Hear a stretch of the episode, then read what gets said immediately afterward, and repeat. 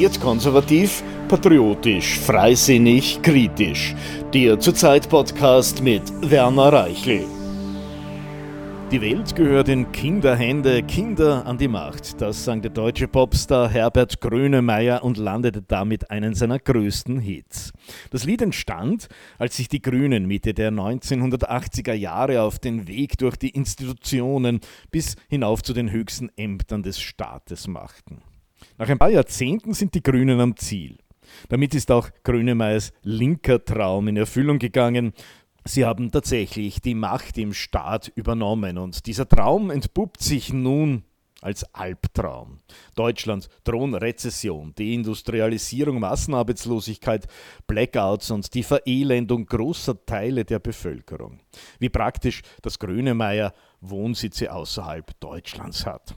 In Berlin und Wien sind tatsächlich Kinder an der Macht oder besser infantile Geister, Persönlichkeiten, die nie erwachsen geworden sind, die nie die schützende Umgebung des Nanny-Staats verlassen, die sich nie Fähigkeiten und Kenntnisse angeeignet haben, die in einer komplexen Industrie- und Wohlstandsgesellschaft nachgefragt werden, die nie Verantwortung für sich und andere übernommen haben, sondern die nur die Retter der Welt und der Menschheit spielen, mit der Betonung auf Spielen. Sammelbecken für diesen neuen infantilen, verantwortungslosen Politikertypus sind die Grünen und ihre staatlich alimentierten NGO-Vorfeldorganisationen weil diese geistigen Kinder von ihresgleichen in Medien, Kultur, Wissenschaft und Zivilgesellschaft unterstützt werden, bestimmen sie mehr oder weniger im Alleingang über unsere Zukunft, obwohl in Deutschland die SPD und in Österreich die ÖVP die deutlich stimmenstärkeren Koalitionspartner sind.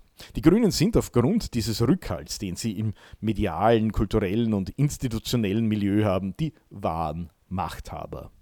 Gebt den Kindern das Kommando, sie berechnen nicht, was sie tun, sang Grönemeyer. Grüne sind tatsächlich Gesinnungsethiker, sie wägen die Folgen und Konsequenzen ihres Tuns nicht ab. Allein ihre Gesinnung, Hypermoral und infantilen Utopien bestimmen ihre Entscheidungen, egal ob in der Migrations-, Energie-, Sozial- oder Finanzpolitik.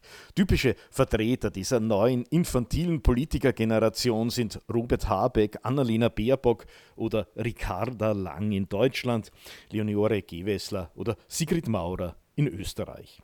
Mit ihnen sind Menschen an die Staatsspitze gelangt, die sich nie praktische Fähigkeiten angeeignet haben, die über kein Wissen verfügen, das für die Allgemeinheit von Nutzen wäre. Sie sind Absolventen respektive Abbrecher von Studien, die für das Funktionieren einer Gesellschaft kaum eine Bedeutung haben. Eben weil sie über kein praktisches Wissen und keine Erfahrungen außerhalb ihrer geschützten Werkstätten verfügen, überschätzen sie ihre Kompetenzen und Fähigkeiten maßlos. Man kennt diese verzerrte Selbstwahrnehmung als Dunning-Kruger-Effekt. Inkompetente und halbgebildete Menschen neigen aufgrund ihrer Inkompetenz dazu, ihr Halbwissen völlig zu überschätzen. Eben weil sie aufgrund ihrer Inkompetenz das Ausmaß ihrer Inkompetenz nicht begreifen können. Diese Menschen sind zudem absolut nicht bereit, dazuzulernen oder auf echte Fachleute zu hören. Sie sind fest davon überzeugt, dass nur sie und ihresgleichen die Welt verstehen und retten können. Wer eine solche Einstellung hat, der will sich nicht mit Bildung und Wissen belasten. Politiker wie Baerbock oder Gewessler sind zwar stramm links, doch ohne stabiles weltanschauliches Gerüst und Fundament. Ihre politische Haltung beruht auf Gefühlen, was man in Medien und seinen Orchideenstudien aufgeschnappt hat, aus ideologischen Versatzstücken, Nachahmung und politischem Smalltalk. Karl Marx oder Theodor Adorno kennen sie im Gegensatz zu den Alt-68ern nur vom Hörensagen. Ihre linke Gesinnung, ihre politischen Überzeugungen haben keine Tiefe und bestehen nur aus jenen Phrasen und Stehsätzen, die sie bereitwillig in jede Kamera und jedes Mikrofon absondern Mehr steckt nicht dahinter.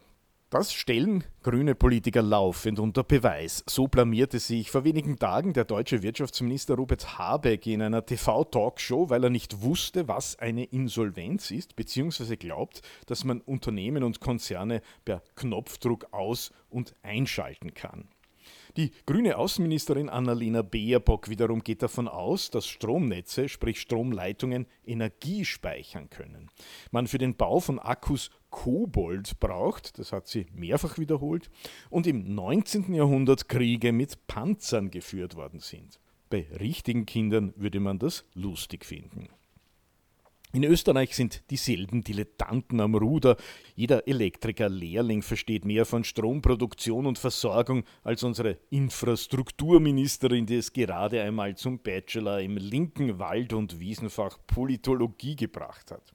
Wenn Gewessler das Land durch die Energiekrise bringen will, indem sie den Bürgern Energiespartipps gibt, die ahnungslose Mitarbeiter aus dem Internet abgekupfert haben, entspricht das exakt dem geistigen Niveau dieser Ministerin und dieses Milieus.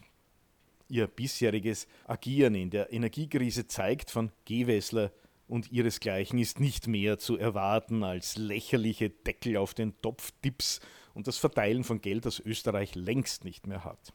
Politiker wie Gewessler sind Kinder, die mit großen Augen vor einer komplizierten Maschine mit blinkenden Lichtern stehen und an den vielen Knöpfen, Schaltern, Stellschrauben und Reglern herumfuhrwerken, ohne zu wissen, was sie damit an komplexen Reaktionsketten auslösen.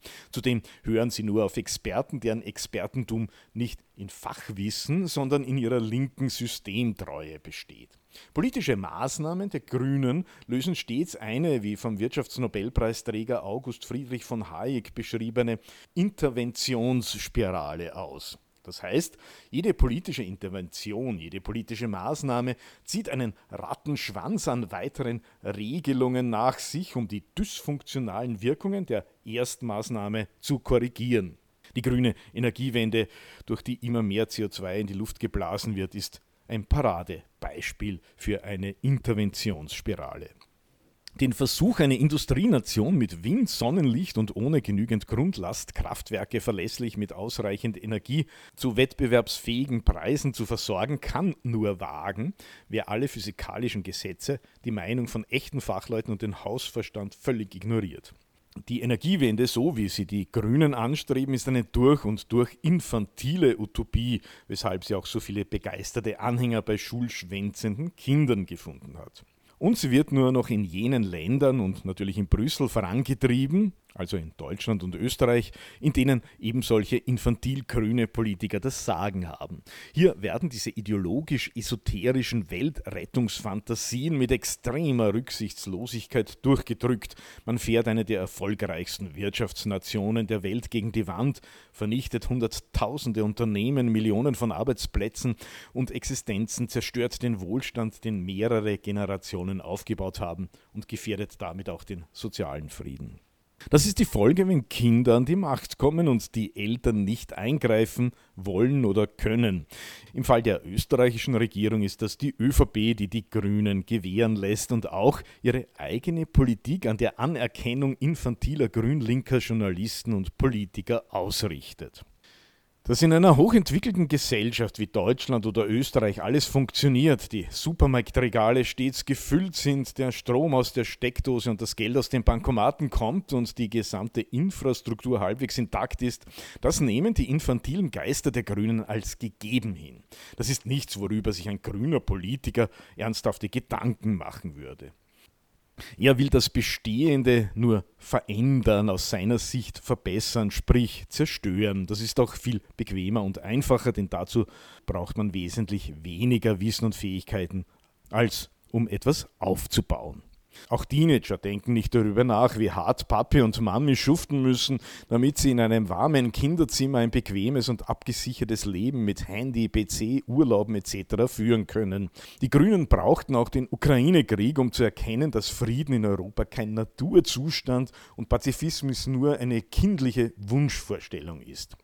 Und dann im infantilen Übereifer wandelten sich die Grün-Linken von einem Tag auf den anderen zu glühenden Militaristen, so als ob man das einfach so ohne entsprechende Ausbildung und Mindset werden könnte. Vizekanzler und Zivildiener Werner Kogler prahlte sogar, er würde Österreich mit der Waffe verteidigen, vermutlich im SpongeBob-T-Shirt auf einem Dinosaurier reitend.